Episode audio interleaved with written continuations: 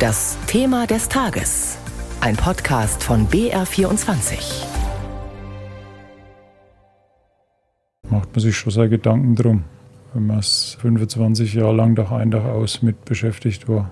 Und dann muss man jetzt einfach mal einen Strich ziehen.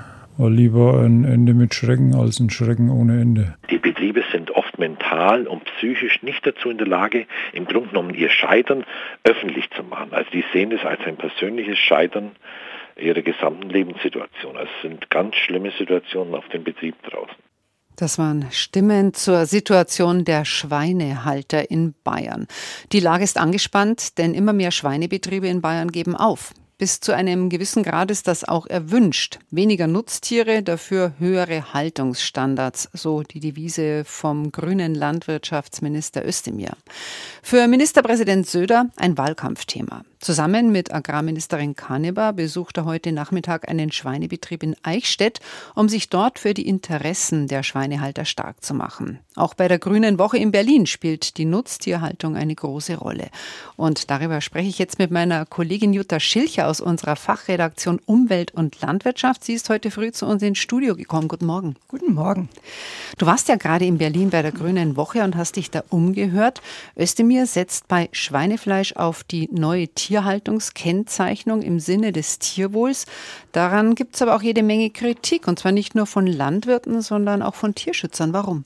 Also das stimmt, es sind tatsächlich alle unzufrieden aus unterschiedlichen Gründen. Also die Tierschützer, weil ihrer Meinung nach zu wenig fürs Tierwohl rumkommt, der Bauernverband, weil er zusätzliche Bürokratie und wenig Nutzen für die Landwirte erwartet und der Handel, weil zunächst nur Schweinefleisch, aber nicht zum Beispiel Wurst oder andere Fleischarten gekennzeichnet werden. Und dann sind auch noch die unzufrieden, die sich schon länger mit dem Thema Kennzeichnung beschäftigen, wie zum Beispiel die Initiative Tierwohl und die kritisiert, dass das von Özdemir geplante System nicht auf ihr System aufbaut. Es ist eine parallele Veranstaltung, die so wie es jetzt ausgelegt ist, dazu führt, dass unseren Programm und aber auch andere Programme wie Tierschutzbund etc. aus dem Markt verdrängt werden. Deswegen sagen wir, das Gesetz anpassen, damit es aufeinander aufbaut und wir die Chance haben, unsere Initiative Tierwohl und das, was gesetzlich gefordert ist, zu vereinen. Das war der Geschäftsführer der Initiative Tierwohl, Robert Römer, auf der Grünen Woche. Und vielleicht noch wichtiger als seine Kritik, die geplante Tierhaltungskennzeichnung überzeugt halt bisher noch keinen Schweinehalter, der überlegt, ob er aufhören soll. Der Präsident des Bayerischen Bauernverbands Felsner, der warnt ja schon, dass das Höfesterben in Bayern dazu führen wird, dass das bayerische Scheufele bald aus Spanien kommt. Und das, obwohl in Spanien die Tiere nicht so gut gehalten werden wie in Deutschland. Läuft da nicht tatsächlich irgendwas schief? Also tatsächlich importieren wir Schweinefleisch aus Spanien. Das liegt daran, dass dort sehr, sehr günstig produziert wird und wir Verbraucher natürlich doch alle ganz gern immer aufs Geld achten, gerade in diesen Zeiten. Aber wir haben hier in Deutschland bisher auch keinen Mangel an Schweinefleisch. Im Gegenteil, also rein rechnerisch liegt der Selbstversorgungsgrad weiterhin bei 130 Prozent. Allerdings ist es so, dass wir in Deutschland vor allem Premiumteile essen. Deshalb wird eben auch zusätzlich Schweinefleisch importiert. Und die Teile, die wir eher liegen lassen, wie Innereien oder Füße oder sowas, das geht dann in den Export. Weil Schweinehaltung hat natürlich auch ungünstige Nebeneffekte, sage ich mal, für die Umwelt. Ist es natürlich prinzipiell nicht verkehrt, was der Bundeslandwirtschaftsminister vorhat, also weniger Tiere und die besser gehalten.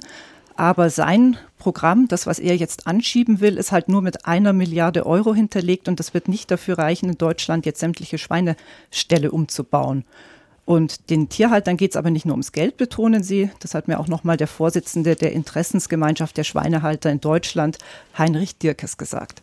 Die Hauptursache ist mangelnde Planungssicherheit. Wir wissen gar nicht, was wir tun sollen. Ich denke jetzt mal an die Saunenhalter, die ein neues Gesetz haben, was sie in acht Jahren machen müssen.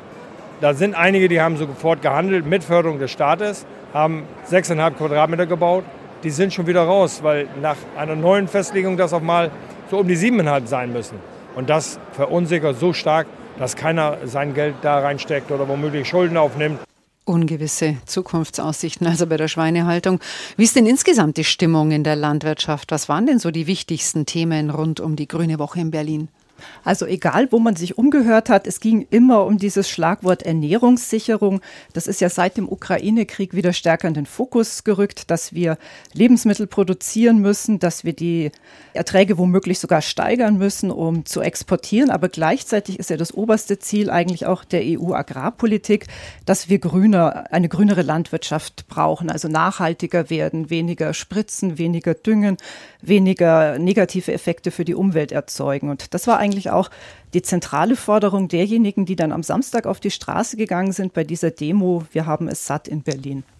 Meine Vorstellung von der Landwirtschaft, wie sie sein sollte, ist ein nachhaltiges und gesundes Miteinander mit den Ökosystemen, mit der Natur und der Landwirtschaft. Also inwieweit können wir unsere Produktion so anpassen, dass die Ökosysteme da drin und damit bestehen können und wir sie nicht zu sehr belasten. Das war Judith Duisberg vom Genethischen Netzwerk, also eine Gruppe, die sich kritisch mit Gentechnik auseinandersetzt. Und im Prinzip will eigentlich sie genau dasselbe wie die EU-Agrarpolitik, mehr Biodiversität, mehr Klimaschutz, aber dann bei der Umsetzung gehen halt die Wege auseinander. Und inwiefern geht es da auseinander? Also die EU will ja, wie gesagt, weiterhin hohe Erträge, dass die Bauern weiterhin viel produzieren, auch wenn sie weniger Pflanzenschutzmittel und Dünger einsetzen. Und wie das gehen soll, das habe ich den Wolfgang Burtscher gefragt, der ist Generaldirektor für den Agrarbereich der EU. Da kommt es maßgeblich darauf an, dass wir ergebnisoffen sind für neue Technologien und Forschungsergebnisse, dass die Landwirte auch diese neuen Praktiken anwenden und natürlich müssen wir auch schauen, dass wir als Gesellschaft Themen, die wir schon lange als Priorität identifiziert haben, nämlich die Lebensmittelverschwendung zu reduzieren und ein besseres Gleichgewicht zwischen tierischen und, und pflanzlichen Proteinen bei unserer Ernährung zu erreichen, dass wir diese Themen angehen. Also beim Kampf gegen Überproduktion, dagegen, dass man krummes Gemüse äh, nicht unterpflügt oder dass man weniger Lebensmittel verschwendet und vernichtet, da sind sich eigentlich schnell alle einig. Aber beim Fleischverzicht, da wird ja mitunter gerade in Bayern schon heftig diskutiert, auch jetzt im Wahlkampf von den Regierungsparteien. Und was auch in Zukunft für Diskussionen sorgen wird, sind die neuen Techniken, die der Herr Burtscher anspricht, da ist die Einigkeit auch nicht ganz so groß, weil für viele in der EU gehört da zum Beispiel die grüne Gentechnik rein, also dass man Saatgut züchtet, das besser mit den Klimafolgen zurechtkommt. Und da gibt es gerade in Deutschland viel Widerstand und Skepsis. Und dann gibt es ja noch die Riesenherausforderung Klimawandel, oder? Ja, genau. Das stand eigentlich maßgeblich über allem. Denn die Trockenheit im letzten Sommer hat zu mehr Ernteeinbußen geführt als jetzt die Folgen des Ukraine-Kriegs. Also die Landwirte sind einfach massiv betroffen von der Klimakrise. Sie verursachen selbst auch Klimaschäden.